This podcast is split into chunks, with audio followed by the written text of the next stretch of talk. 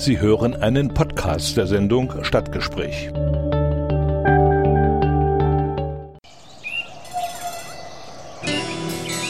Erfurt. Erfurt ist super. Erfurt. Coole Stadt. Persönlichkeiten. Einrichtungen. Aktionen. Erfurt. Vorgestellt im Stadtgespräch mit Richard Schäfer.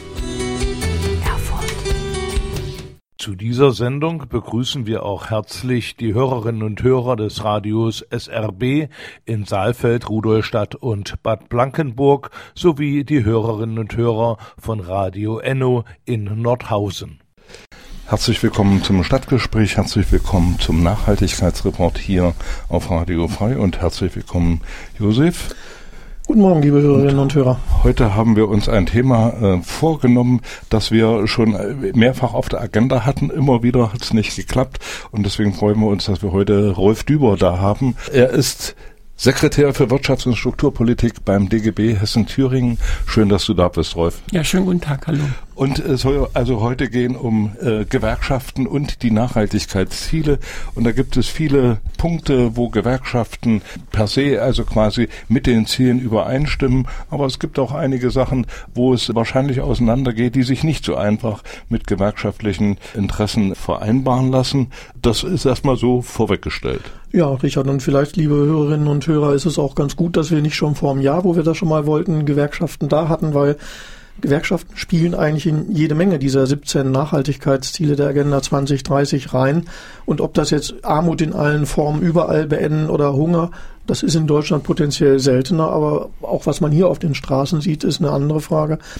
Was heißt denn eine widerstandsfähige Infrastruktur aufbauen oder Industrialisierung fördern und Innovationen unterstützen aus Gewerkschaftssicht? Ist das eigentlich egal? Fördern wir da irgendwas? Und was heißt denn ein dauerhaftes, breitenwirksames, nachhaltiges Wirtschaftswachstum, produktive Vollbeschäftigung, menschenwürdige Arbeit für alle, um einen der Kerne rauszunehmen? Aber auch die Fragen von Umwelt, Lebensumständen, wie sind die Arbeitsplätze, Arbeitssicherheit, Gesundheit spielen mit Sicherheit eine Rolle. Deswegen freuen wir uns, dass wir etwas besser vorbereitet heute in dieses Gespräch gehen können, okay. Herr Düber. Ja, und äh, ein Thema ist ja auch Ungleichheit zwischen den Ländern. Ja. ja, das ist ein Riesenthema, das in allen Gewerkschaften immer wieder äh, eine Rolle spielt. Jetzt stehen wir natürlich vor dem Problem, an welcher Stelle fangen wir denn an? Ja, vielleicht ähm, einfach mal eine ganz kurze Selbstvorstellung. Wo steht denn ganz allgemein die Gewerkschaft zu Nachhaltigkeit und der Agenda 2030? Was ist denn da gerade so der aktuelle Stand oder passiert? Ja, erstmal vom Grundsätzlichen her ist so, dass Gewerkschaften stehen für die Verbesserung der Arbeits- und Lebensverhältnisse. Und das ist auch in unseren Satzungen, in unseren Papieren überall natürlich auch festgeschrieben. Im Mittelpunkt steht natürlich die Arbeitswelt. Aber jetzt, ich speziell arbeite ja beim DGB. Der DGB ist sozusagen die Dachorganisation der acht Mitgliedsgewerkschaften. Und wir setzen uns natürlich auch vor allen Dingen ein äh, für Gesetzesinitiativen, äh, aber auch Stellungnahmen zu den verschiedensten Bereichen, wo es um die Verbesserung der Lebensqualität geht. Und da ist zu nennen zum Beispiel Wohnungspolitik, äh, aber auch äh, ländlicher Raum, äh, Stadtentwicklung oder ähnliches, wenn also Gesetzesvorhaben zu verschiedenen Themen sind und wir äh, werden dann eingeladen zu Anhörungen oder Stellungnahmen, dann beziehen wir da natürlich Position. Und auf Grundlage unserer Beschlüsse und unserer Grundlagenpapiere sagen wir natürlich, dass eine Verbesserung oder gute Arbeits- und Lebensbedingungen nur möglich sind, wenn eben ökonomische, soziale und ökologische Kriterien gleichermaßen berücksichtigt werden. Und das ist dann eben auch Nachhaltigkeit. Mhm. Im besten Sinne eigentlich. Das hört sich jetzt alles so einfach an, ist aber wahrscheinlich jetzt aus Sicht der, des DGB und auch aus Sicht der Einzelgewerkschaften nicht immer so ganz einfach umzusetzen. Da gibt es also unterschiedliche Interessen, äh, da gibt es auch äh, Länderunterschiede äh, in den Ländern, die äh, mit der Braunkohle nichts zu tun haben, diskutieren über den Abbau der Braunkohle ganz anders als die, äh, die da, äh, wo Arbeitsplätze in Gefahr sind. Wie äh, ist denn äh, deine Sicht, Rolf? Haben die einzelnen Gewerkschaften diese Ziele der Nachhaltigkeit in ihren Programmen äh, verankert? Also in den Programmen haben die Gewerkschaften das verankert, aber im Tagesgeschäft ist es natürlich oft sehr schwierig, weil im Vordergrund steht natürlich die Sicherheit der Arbeits der Arbeitsbedingungen, der Beschäftigung, der Lohnsituation äh, oder auch eine vernünftige Arbeitszeit. Und da ist natürlich so, dass eben oft das, was produziert wird oder die Dienstleistung, die erbracht wird, ist per se nicht nachhaltig. Und da werden natürlich auch umweltschädliche Tätigkeiten ausgeführt und ähnliches. Und da ist es leider so, dass wir als Gewerkschaft da kein Mitbestimmungsrecht haben, was der Arbeitgeber jetzt dem Arbeitnehmer sozusagen sagt, das und das musst du herstellen. Also die, wir haben keine Wirtschaftsdemokratie, sondern es ist so, dass wir haben das Betriebsverfassungsgesetz und weiter und andere gesetzliche Grundlagen, aber der Arbeitgeber hat immer das Direktionsrecht. Der Arbeitgeber entscheidet, ob eben mehr in die Kunststoff, Plastik oder ob nachhaltige Produkte äh, ressourcenschonend und so weiter eingesetzt werden. Dazu kann der Betriebsrat dann allerdings auch Vorschläge machen. Wenn Gewerkschaften natürlich erkennen, eigentlich ist genau diese Produktlinie oder diese Rohstoffe, die da eingesetzt werden, Plastik, was ja gerade durch alle Munde geht, von Tüten bis zu Plastikverpackungen an äh, Gerätschaften. Diese Vorschläge werden aber von den Gewerkschaften auch gemacht. Das heißt also, man versucht zumindest im beratenden Rahmen, sich diesen Zielen so deutlich auch zu nähern. Also da ist so, wir sind ja als Gewerkschaft nicht, nicht ein Verband, der eben vorgibt und alle machen mit, sondern wir sind quasi quasi eine Selbstorganisation, wo eben äh, die Mitglieder, wo Mitglieder sind und aktive Mitglieder, äh, arbeiten sie an den Themen, die also gewerkschaftlich beschlossen sind. In ihren Mitgliederversammlungen beraten sie dann oder in, in entsprechenden Gremien und da hängt es immer an den Mitgliedern sozusagen, mhm. ob sie dann sozusagen aktiv werden. Und wir haben natürlich auf den Gewerkschaftstagen und auch in den zentralen Beschlüssen sozusagen ist quasi eine relativ gute Beschlusslage. Allerdings die Umsetzung hängt dann immer konkret an den Menschen vor Ort. Aber das ist in der Gesellschaft, glaube ich, auch insgesamt so. Aber das heißt äh, ganz konkret, wo die Möglichkeiten und die Zugänge sind. Die Gewerkschaft ähm, als Gewerkschaft oder die Gewerkschaften haben die Fragestellungen, die in der Agenda 2030 in Strukturwandel, ob jetzt auch Ost-West, ähm, ländlicher Raum, alles, was du gerade schon gesagt hast, stehen, schon so erkannt, können sich also hinter diesen Zielen, was du sagtest, mit Beschlüssen ähm, dahinter einreihen und versuchen aber eben in einem Diskursprozess die Lösungen mit den Betriebsangehörigen vor Ort und dann eben über Betriebsrat und die Firmenleitung weiterzubekommen. Aber man könnte sagen, hinter diesen Zielen stehen auch die Gewerkschaften sehr deutlich. Ja, genau. Mhm.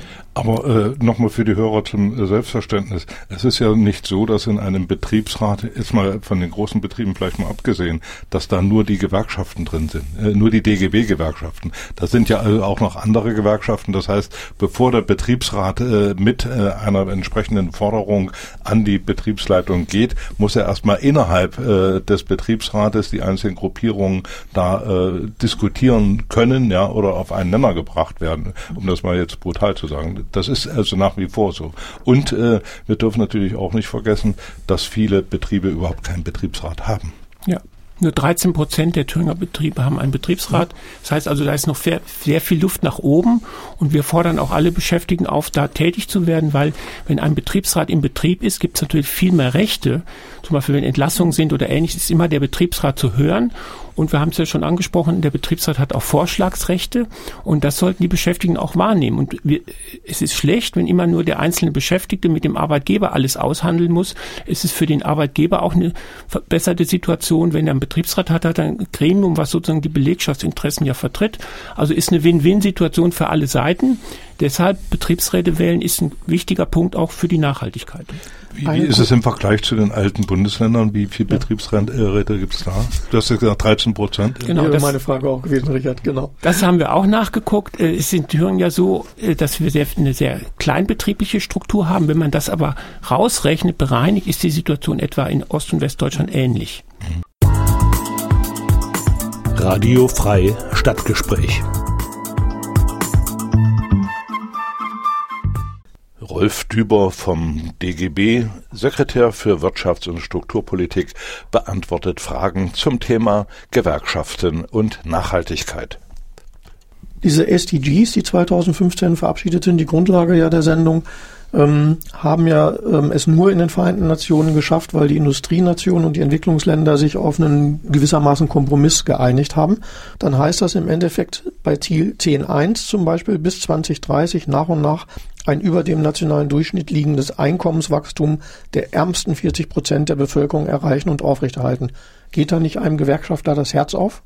Ja, das ist ein wichtiger Punkt. Gewerkschaften sind ja meistens in der Diskussion wegen Löhnen und Gehältern. Das ist unser Kerngeschäft sozusagen. Wir würden gerne viel mehr machen, aber weil die Lohnsituation oft nicht so gut ist, äh, kämpfen wir auf der Tariffront. Und da ist es so, muss man sagen, äh, da wo Gewerkschaften sind, in Ostdeutschland, wo sie sind, haben wir schon 98 Prozent Westlohn.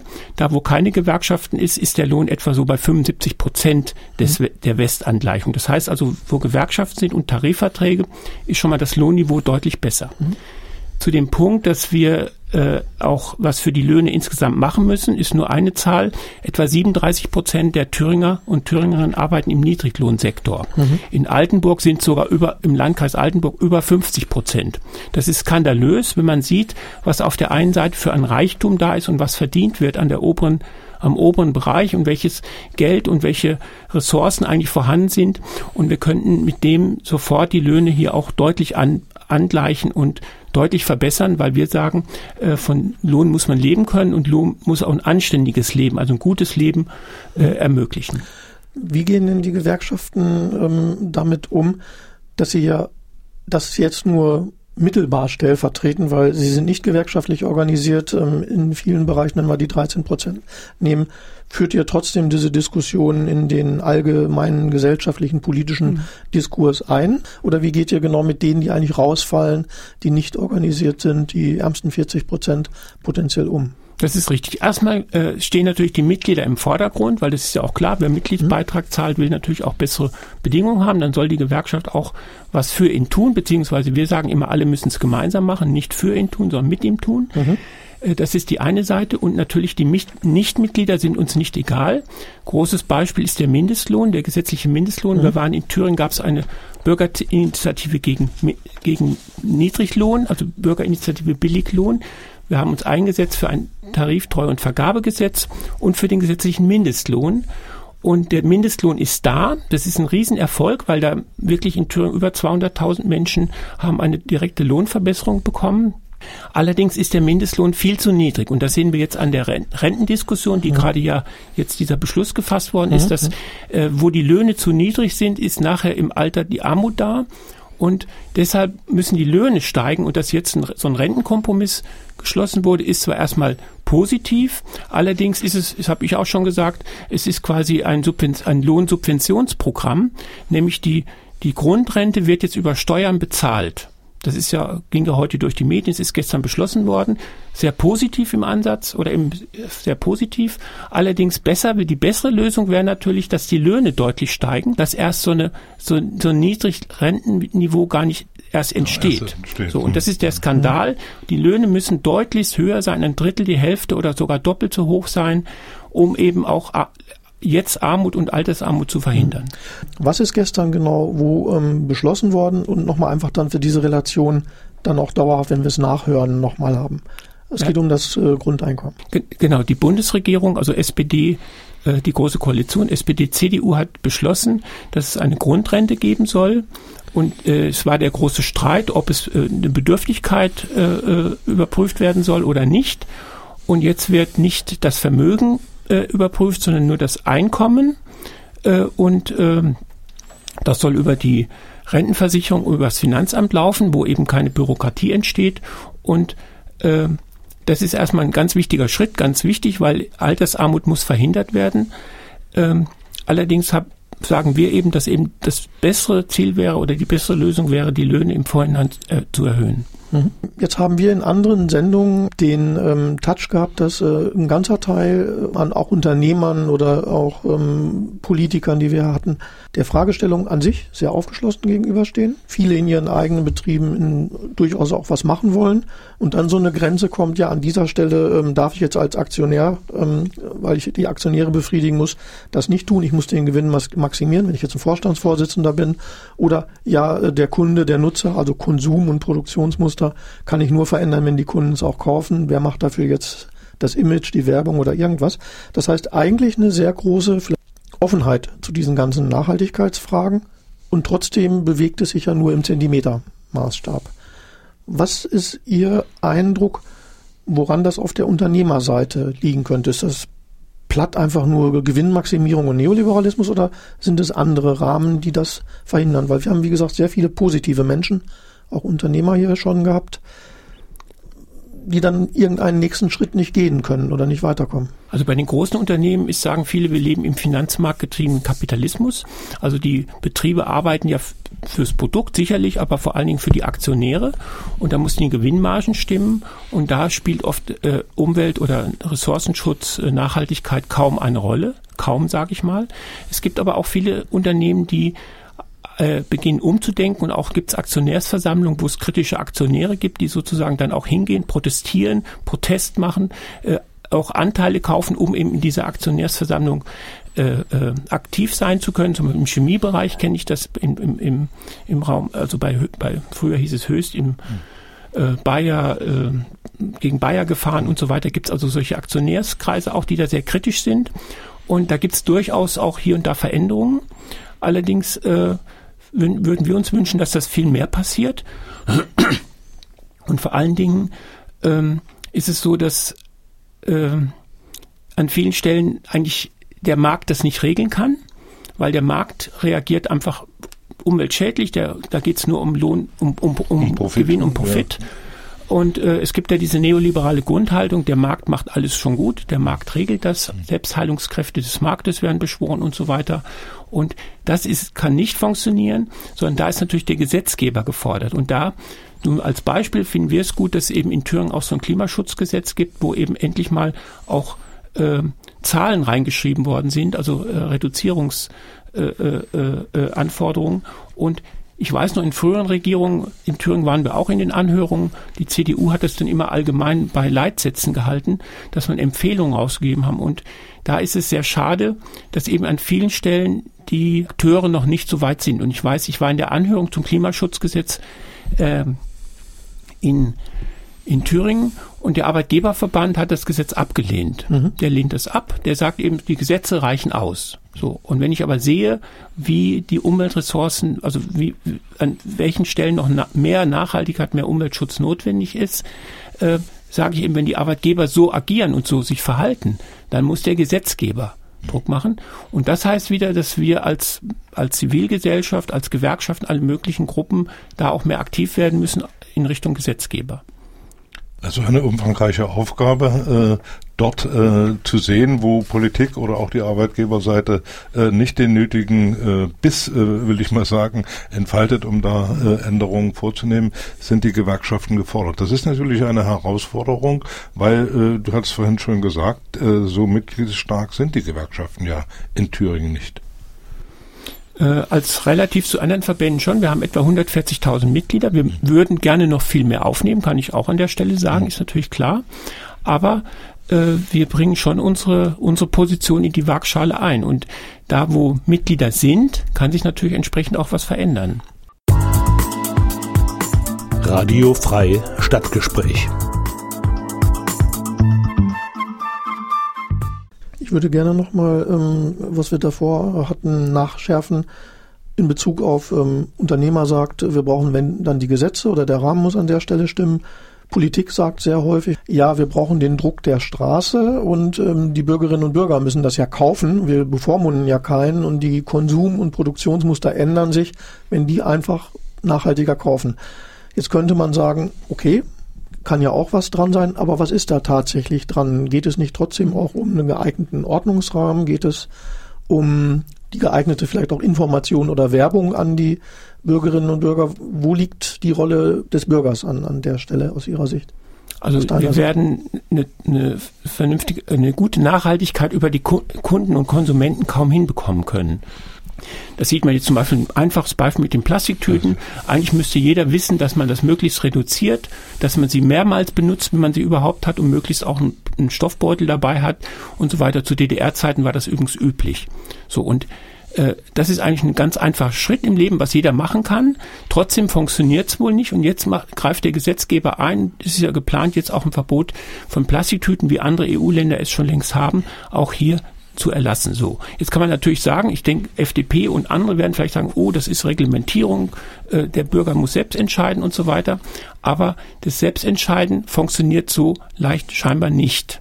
Mhm. So. Und deshalb ist es quasi zwei Seiten. Die Bürger müssen selbst, Bürger und Bürgerinnen müssen selbst aktiv werden, klar. Da gibt es ja auch schon sehr viele Aktivitäten, äh, wie freitags, wenn die Schüler und Schülerinnen demonstrieren zum Beispiel.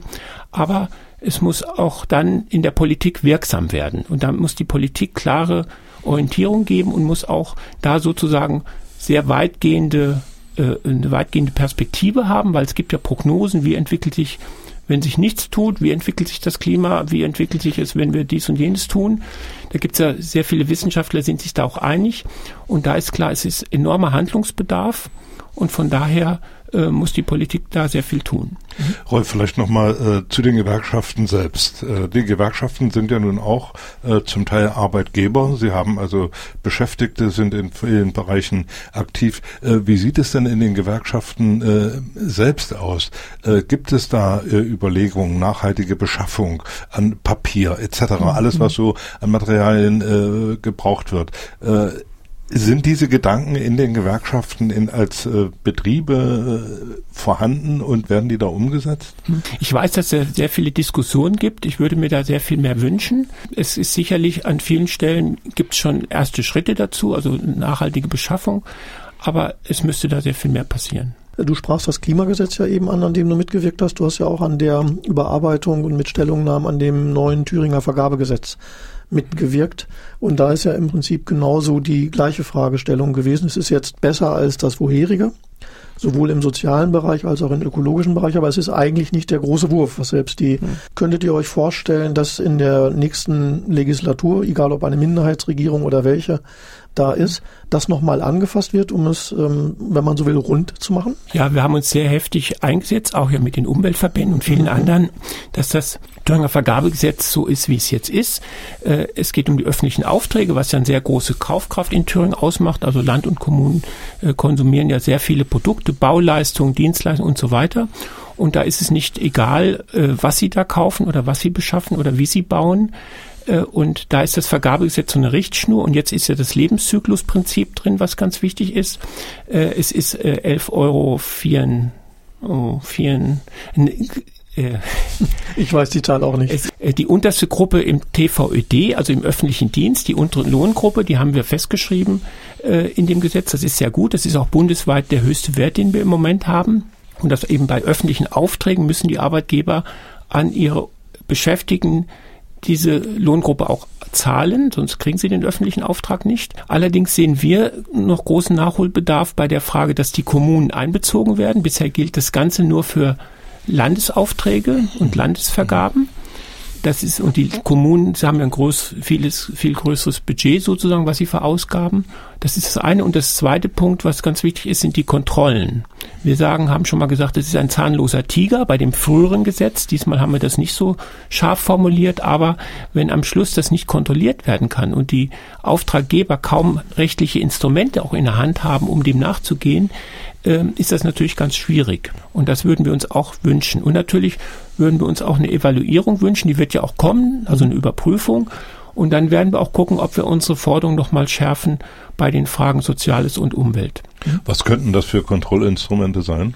Es gibt in einzelnen Städten gibt es sowas oder auch in, in Ländern, äh, wo so eine Kontrollgruppe ist sozusagen, die dann unabhängig von der Auftraggeber und auch von dem Auftragnehmer sozusagen tätig wird und prüft nach, ob die Löhne entsprechend auch gezahlt werden, ob die Umweltstandards eingehalten werden oder anderes.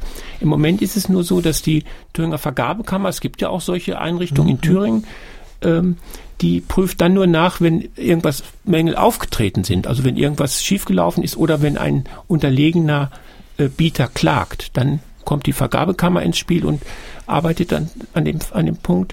Aber es ist nicht so, dass eben verdachtsunabhängige Kontrollen möglich sind das ist eben ein großer Nachteil. Radio Frei Stadtgespräch. Ich hätte noch eine Frage, weil wir eben schon mal einmal an der äh, Stelle waren, Gewerkschaften, soziale, gesellschaftliche Dinge und die Umweltverbände. Ist ähm, das ähm, Miteinanderdenken jetzt im Rahmen dieser Nachhaltigkeitsdebatte von Gewerkschaften und Umweltverbänden oder auch selbst eine Weltorganisation gerade eine zusätzliche Stärke oder muss sich da erst noch viel entwickeln? Also eine rein ökologisch orientierte Nachhaltigkeit wird nicht zielführend sein. Da fehlt ihm die soziale Komponente. Und wir sagen auch sowieso, ohne die Beschäftigung geht es nicht, ohne die Beschäftigten, ohne die Arbeit. Und in der Arbeit wird ja auch, werden sehr stark die Weichen gestellt, wo es hingeht. Und von daher ist das eigentlich toll, dass das jetzt auch sehr stark zusammengedacht wird. Die kritischen Leute, die Umweltbewussteren in Gewerkschaften haben das schon immer so gesehen, mhm. weil es gibt in Gewerkschaften gab es schon in den 80er Jahren, also in Westdeutschland gab es schon die Diskussion nach äh, qualitatives Wachstum hieß das damals, noch ein anderer mhm. Begriff. Der mhm. Begriff Nachhaltigkeit war noch gar nicht so in der Diskussion. Und es gab dann immer wieder auch Beschlüsse und, und Vorstöße zu bestimmten Themen. Wir haben ja auch eine Gewerkschaft, die heißt Bauen, Agrar, Umwelt. Die hat sich das extra auch das Thema. Die hat auch dieses Umweltthema sehr stark im Fokus, ist auch vor allen Dingen zuständig für die Land- und Forstwirtschaft, was ja auch ein großes Thema ist.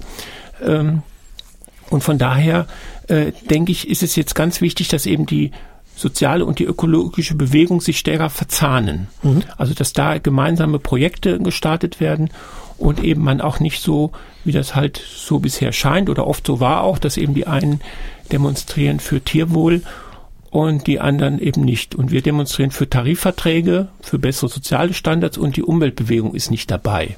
So, und da müssen wir uns als Gewerkschaft, denke ich, öffnen äh, und äh, Möglichkeiten bieten, aber auch auf die mit den Umwelt- und mit den anderen Verbänden stärker zusammenarbeiten. Siehst du da Anzeichen, dass sich da in der Richtung etwas entwickelt bei den Gewerkschaften? Also Fridays for Future ist es so, dass auch da Gewerkschaftsvertreter und Vertreterinnen auftreten. Es gibt da immer Diskussionen, aber selbst die Gewerkschaft, die immer sehr kritisch da äh, äh, äh angesehen wird, die BCE, habe ich auf der Internetseite geguckt, dass sie auch sagen, wir sind offen, wir führen Gespräche und die haben wohl auch schon Gespräche geführt und so weiter. Also dass man da guckt, wie kann man sozusagen äh, in diesen Prozess reinkommen, beziehungsweise die eigenen Ressourcen, die man hat, auch da stärker äh, äh, äh drauf einstellen. Ich hätte noch ähm, zwei Fragen. Das eine ist, ähm, viel in Deutschland oder auch in Thüringen passiert ja, weil Europa immer stärker in Richtlinien und Strukturen ist. Wie arbeiten die ähm, Gewerkschaften mit dem Blick dieser europäischen Chancen und Macht? Weil sehr viel Positives kommt ja auch aus Europa. Ja, da ist so, zum Beispiel, wenn man die EU-Fonds sieht, da ist es so, dass auch schon zu äh, in den 90er Jahren, auch 2000er Jahren, als wir noch eine äh, CDU-Regierung überwiegend hatten, hat die EU immer vorgegeben, dass es ein Umweltmonitoring geben muss, dass eben Umwelt, Nachhaltigkeit, aber auch Chancengleichheit sind Querschnittsthemen schon seit über mehreren, in mehreren Förderperioden. Und da werden dann eben die, auch die Fördermaßnahmen überprüft, welchen Beitrag sie zur Nachhaltigkeit leisten. Und das haben wir immer unterstützt, weil eben wir immer diesen Ansatz auch haben, äh, Sozial, Umwelt, beide Themen und vor allen Dingen für uns war dann wichtig, dass eben auch über die EU-Fonds nicht äh, Billiglohn, Niedriglohn oder Schmutzkonkurrenz oder andere mhm. Sachen gefördert werden, irgendwelche Billigmaßnahmen, sondern dass da auch Mindeststandards bei den Löhnen eingezogen werden, aber im Nebensatz dann auch natürlich ökologische, wo wir dann mit den Umweltverbänden oft immer ganz auf, auf einer Bank sitzen. Äh, wir werden als Wirtschafts- und Sozialpartner da auch bezeichnet. Da sitzt dann noch Landesfrauenrat dabei und andere, die dann aber auch äh, soziale oder ökologische Positionen vertreten. Mhm. Also Herausforderungen für die Gewerkschaften in ganz neue Richtungen, weg nicht nur äh, Tarifsachen zu sehen, sondern auch sich um diese Umweltfragen etc. zu, küm zu kümmern. Da gibt sicherlich noch sehr viel zu tun. Das ist richtig. Es gibt eine ganze Menge Sachen, aber äh, die Frage ist auch, was ich, ich bin kein Tarifexperte, aber auch Tarifverträge, wo es Tarifverträge gibt, gibt es ja sehr viele Themen, die da verhandelt werden und auch beschlossen werden. Es gibt über 70.000 Tarifverträge. Es geht über Lohn, Arbeitszeit, Arbeits- und Gesundheitsschutz und ähnliches. Ich könnte mir vorstellen, dass zu, in bestimmten Betrieben es auch sinnvoll ist, zu Umwelt-Nachhaltigkeitsthemen Tarifverträge abzuschließen. Also wo das sozusagen dann eine Win-Win-Situation für alle Seiten mhm. wird. Und da, es gibt also äh, immer auch vom äh, Institut des DGB, vom WSI, vom Wirtschafts- und Sozialwissenschaftlichen Institut, gibt's immer äh, Tarifberichte und dann gibt's auch immer einen Bericht qualitative Elemente. Und da ist Umwelt bisher noch nicht so das Thema, aber ich könnte mir vorstellen, dass das künftig auch mhm. sein könnte. Das geht ja über ILO-Kernarbeitsnormen, internationale ähm, Arbeitsvereinbarungen, wie Mindeststandards sein müssen, ja eigentlich auch global und weltweit in die Entwicklungspolitik oder Hilfe. Wie ähm, bringen sich denn die deutschen Gewerkschaften oder der DGB da ein? Ja, es gab im letzten Jahr eine Konferenz äh, in, äh, des Europäischen Gewerkschaftsbunds. Da war die Überschrift in einem toten, äh, jetzt muss ich gucken, auf einem toten Planeten gibt es keine Arbeitsplätze. Das war die mhm. Überschrift. Das haben wir auch genommen als Überschrift in unserer Stellungnahme zum Thüringer Klimaschutzgesetz. Mhm. Und da ist es sich sehr stark mit den äh, Nachhaltigkeitsanforderungen befasst worden und auch Beschlüsse gefasst worden, um eben auch global tätig zu werden. Der DGB ist da ja in diesen verschiedenen Gremien drin. Auch die Mitgliedsgewerkschaften wieder sind im Internationalen Bund der Metallarbeiter oder Textil oder Ähnlichen. Und da gibt's schon auch sehr starke Interessen, in der Richtung tätig zu werden. Oder auch Aktivitäten natürlich.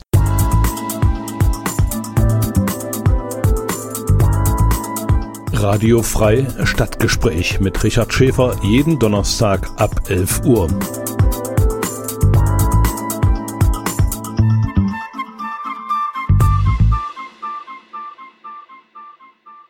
Was wäre denn das Thema, die Baustelle, der ähm, du in den nächsten Monaten, Jahren eigentlich am liebsten Kraft oder Zeit widmen würdest? Was steht eigentlich in Thüringen jetzt als nächstes sinnvoll an? Ja, wir haben jetzt äh, eine Regierungszeit gehabt, wo sehr viele Themen äh, angepackt worden sind, die in den Jahrzehnten davor nicht richtig angepackt worden sind, wo es früher immer darum ging, Hauptsache Arbeit und äh, Hauptsache auch Billigarbeit. Und wir hatten ja eine frühere Landesregierung, die auch bewusst äh, Investoren angeworben haben, die Niedriglohn angeboten haben. Also eine Niedriglohnstrategie war Landespolitik der früheren CDU-Regierung. Davon sind wir jetzt weg zum Glück.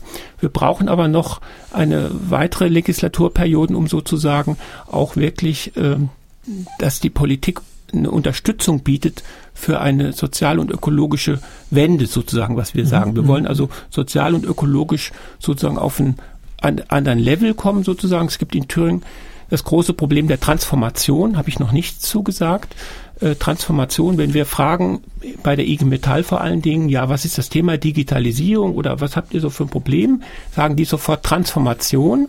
Und Transformation steht dafür, vor allen Dingen die Automobilindustrie in eine andere Technik zu überführen. Äh, wohin das geht, ist noch offen. Es wird vorwiegend Elektro diskutiert, aber es gibt natürlich auch äh, Diskussionen, dass das ganze Verkehrswesen auf den Prüfstand muss und dass man da gucken muss, was gibt es anderes. Und es gibt zum Beispiel in der IG Metall auch die Beschäftigten in der in der äh, Waggonindustrie, die also Straßenbahnen die Straßenbahn, äh, Schienen und ähnliches herstellen und die natürlich auch sehr starkes Interesse haben, dass dieser Weg weiter beschritten wird. Wir haben die Eisenbahnergewerkschaft, die EVG, die natürlich auch da sehr starke Position hat. Und wir würden uns wünschen, dass eben das Land sehr viel umweltfreundlicher wird und wahrscheinlich auch äh, weniger Automobil äh, belastet. Also nicht die Verbrennungsautos jetzt durch Elektroautos ersetzen, dann haben wir den Stau am Schmidtstädter Knoten dann in zehn Jahren durch Elektroautos und nicht durch äh, äh, Verbrennungsmotoren. Genau, das ist genau die Diskussion, die eröffnet ist. Da gibt es auch keine Beschlüsse dazu. Und natürlich das Dilemma, sage ich auch gleich wieder, ist ja, die Kollegen in Thüringen gibt es äh, 60, 70.000, ganz, ganz viele Beschäftigte, die direkt oder indirekt mit der Automobilindustrie zusammenhängen und dann natürlich mit dem Verbrennungsmotor vor allen Dingen Kölle da, aber auch im Raum Eisenach, viele Zulieferer. Und die sagen natürlich, oh, jetzt mein Arbeitsplatz ist in Gefahr. Ja. So. Und weil da die Politik das verschlafen hat und man eben auch noch keine Alternativen da sind, ist das jetzt eine ganz schwierige Situation, weil die Menschen müssen ja arbeiten, man muss eben Lohnarbeit haben. Und deshalb ist es für uns eine ganz große Aufgabe, hinzubekommen, dass es eben sozial verträglich läuft und eben Dafür muss man auch immer Verständnis haben, dass Gewerkschaften nicht von heute auf morgen aus der Kohle aussteigen können oder aus dem Verbrennungsmotor, sondern wenn Beschäftigung dran hängt, braucht das oft eine Generation oder länger. Und da ist die Politik natürlich gefragt. Rolf, vielen Dank für diese zahlreichen Informationen. Da bietet eigentlich jeder Nebensatz nochmal äh, Stoff für die Diskussion. Die nächste Sendung. Für genau. die nächste Sendung. Und äh, da wollen wir einfach, äh, auch wenn du da vielleicht schon im Ruhestand bist, einfach schon mal andeuten, dass wir dich da gern nochmal äh, herholen. Denn äh, da gibt es ja doch einiges, was du jetzt angedeutet hast, wo sich was verändert, wo einiges in Bewegung ist, gerade auch in Richtung Nachhaltigkeit. Vielen Dank für die Informationen. Ja, ich danke. Ich komme auch gern wieder. Das ist schön. Dann können wir über die Transformation sprechen. Okay.